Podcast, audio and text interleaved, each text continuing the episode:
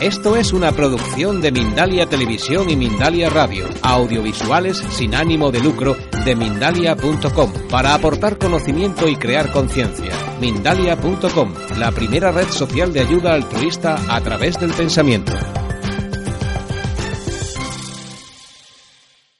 Bueno, pues aquí estamos con Olga de la ONG de Olvidados que acaba de llegar de Grecia eh, y bueno, cuéntanos un poco cómo es ahí el funcionamiento de todo. Bueno, estamos haciendo algo que nos encanta, que es tomarnos un helado mientras hablamos con vosotros, porque esto, por ejemplo, pues no se puede hacer en un campo. Entonces, estamos en el norte de Grecia, cerca de Albania, en un campo, ahora mismo hay unas 850 personas, pero cuando llegamos había 1450. Y fue muy dura la llegada porque, bueno, pues éramos solamente siete personas, donde no podíamos, íbamos con un proyecto que se llama Milky Way, Vía Láctea, que era para dar de comer a los bebés porque no solamente en España, que también tenemos este proyecto, porque nadie piensa en los bebés y los bebés, muchos bebés, sus madres no pueden darles de mamar porque han tenido un conflicto o porque se han quedado sin leche.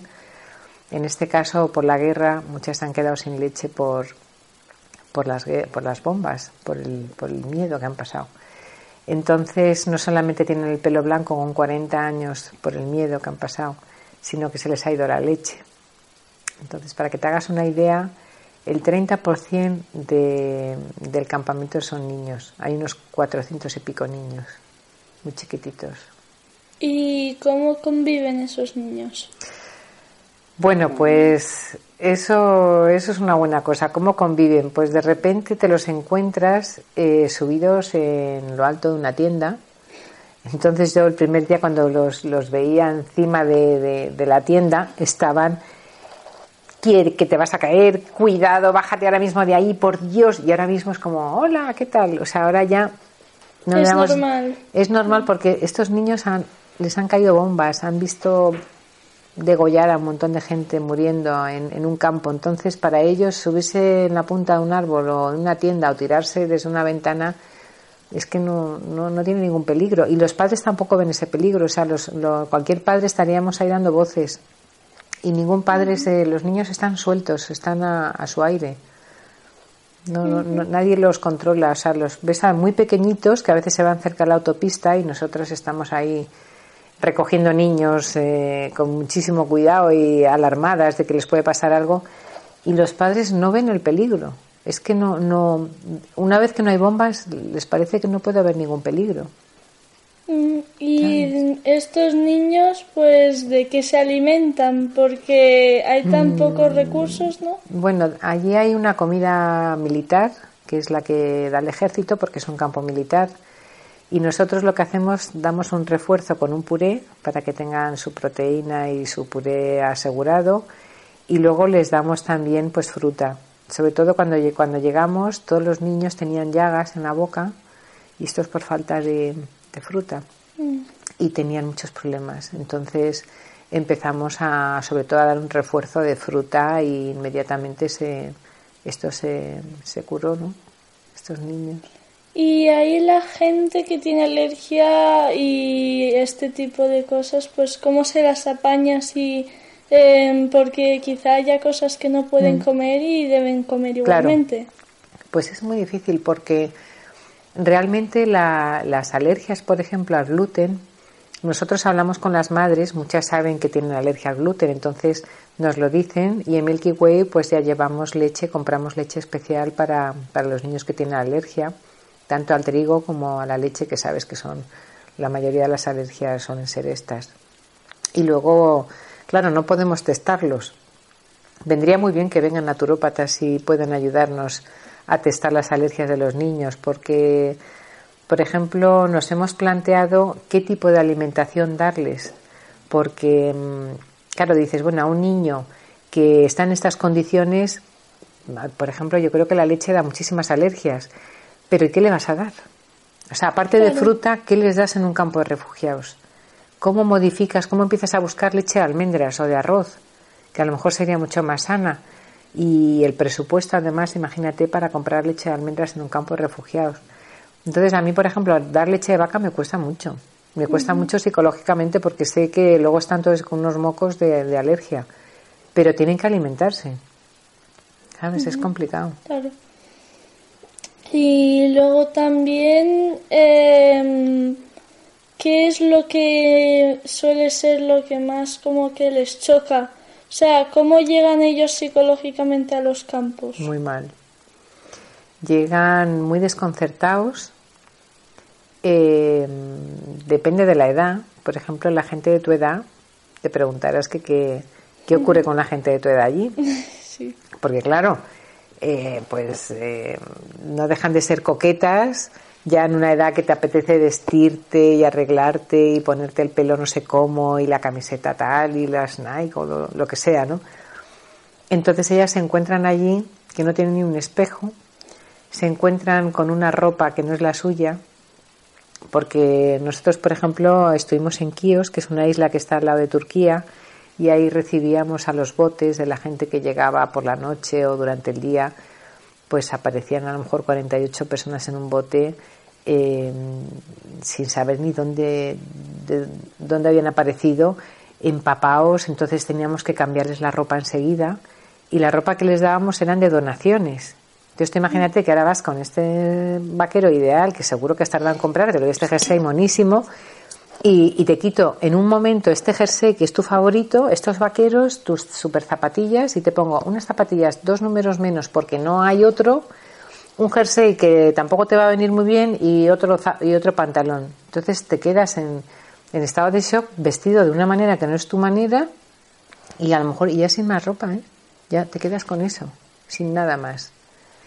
Entonces, eh, para ellos es muy duro porque realmente yo recuerdo a una niña como de 12 años que era monísima y se ve que su, su madre o quien sea le había comprado aquel abriguito, venía con un abriguito de piel que era una monada de abrigo.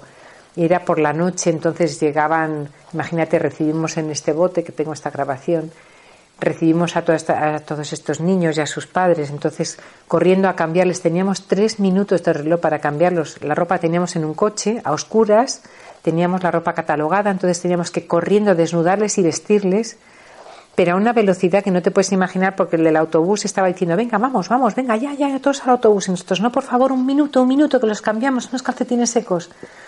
Entonces a los que les poníamos los mismos zapatos, porque no había más zapatos, les poníamos una bolsa de plástico en los pies para que no tuvieran frío y sus, y sus zapatillas. Y los que no tenía, teníamos unas zapatillas, pues les damos otras zapatillas. Entonces alguien tiró aquel abrigo como si nada por la, por la rapidez. Y yo me acuerdo que miré la cara de la niña, que la niña hizo un gesto como entre todo aquello como diciendo mi abrigo, ¿no? Entonces, en un momento, boom, los metieron en el autobús y yo cogí aquel abrigo y como si me fuera la vida en ello, me subí corriendo al autobús, el del autobús echándome la bronca de fuera de aquí, yo, no, no, que tengo que dar un abrigo. Entonces, era como una película por, para dar aquel abrigo a aquella niña, ¿no? Entonces, cuando le di el abrigo, me miró como diciendo, o sea, gracias, que te tengo mi abriguito, ¿no? Entonces es muy difícil, muy difícil, cielo, muy difícil. Y luego, pues, mm, esta gente eh, llega, eh, está así todo chocada y conviven todos, pero luego, em, ¿con qué se entretienen? O porque están ahí todo el ah. día y no tienen nada que hacer, ¿no? Pues difícil. No. No saben qué hacer. Están. Mm, ahora, por ejemplo, come helado, como lo estoy comiendo yo, yo sola, ¿eh? Vale. Ahora, por ejemplo, eh, bueno, nos comemos el helado en honor a los que no se lo pueden comer. De alguna manera, ¿no? Luego se lo contaré a ellos. Hemos tomado un helado en vuestra, vuestro honor. Bueno, el otro día me llevé a cinco niñas a... Las encontré en la carretera. Pues unas niñas como de 13 años. Y digo, ¿pero qué hacéis aquí en la carretera? Que es peligroso porque puede parar un coche, os puede pasar algo. Y después de echarle la bronca, la subí en el coche y digo, venga, que os voy a invitar a un helado. Y me las llevé a un supermercado que hay al lado.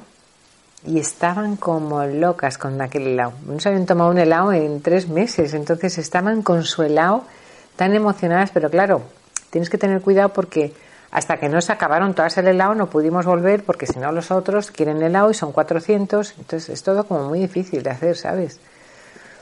Entonces, bueno, pues pues no sé, no sé qué me habías preguntado, que me he perdido. Sí, que con qué se entretenían. Que ah, con qué se entretienen, sí. Bueno, bueno, pues por ejemplo, eh, ahora mismo hemos conseguido que den clases, porque claro, han dejado el colegio.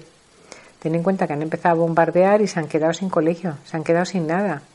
Entonces, de alguna manera, eh, han dejado de estudiar. Muchos no saben leer y escribir. Entonces hemos conseguido que vengan profesores, por eso queremos que vengan profesores también que les enseñen, que les enseñen primero a escribir su idioma, que es eh, árabe o farsi o lo que sea, y luego pues eh, cantan, también hemos empezado a dar clases de música. A mí me gustaría iniciar clases de teatro, porque el arte creo que es muy importante. El arte es el alimento del alma, entonces puedes comer muy poquito y si tienes arte lo llena todo, ¿sabes? Entonces, bueno, pues luego las ves ellas que se también se arreglan, no te creas, aunque no tengan nada, las ves que se han estado ahí arreglando y entonces pasean y a lo mejor les gusta un chico y pasean 20 veces al lado. Entonces, bueno, este coqueteo existe, claro. Y luego los chicos, eh, cuando organizamos bailes por la noche, que ya os, mandaré algún vídeo, eh, bailan, a mí me encanta cómo bailan, pero tienen una parte curiosamente muy femenina al bailar que no te pega nada en un hombre árabe, pero sin embargo son tienen una energía muy femenina a la hora de hacen como unos movimientos que te crees que son de mujer y lo hacen los hombres y, bailan entre ellos nada más. Entonces los hombres bailan y las mujeres miran, no bailan con ellos, porque ellos tienen mucho respeto a, la mujer, pero ellos hacen como todo un rito ante la mujer, ¿sabes? O sea, lo hacen para gustarlas, claro. Entonces ellas se sonríen, se miran y bueno, es muy bonito. Y luego pues nos piden también que si tenemos unas zapatillas, no sé cómo, porque les encantan como a ti, o que si tenemos una camiseta como ellos las llevan, o sea, son muy coquetas. A ver, nos piden unas pinzas de depilar, o si tenemos maquillaje, porque les encanta echarse un poquito de colorete, o sea, les gusta y luego les, les estamos poniendo cine también, hemos empezado a poner cine. Ay, qué bueno. Sí, entonces eh, están muy emocionados.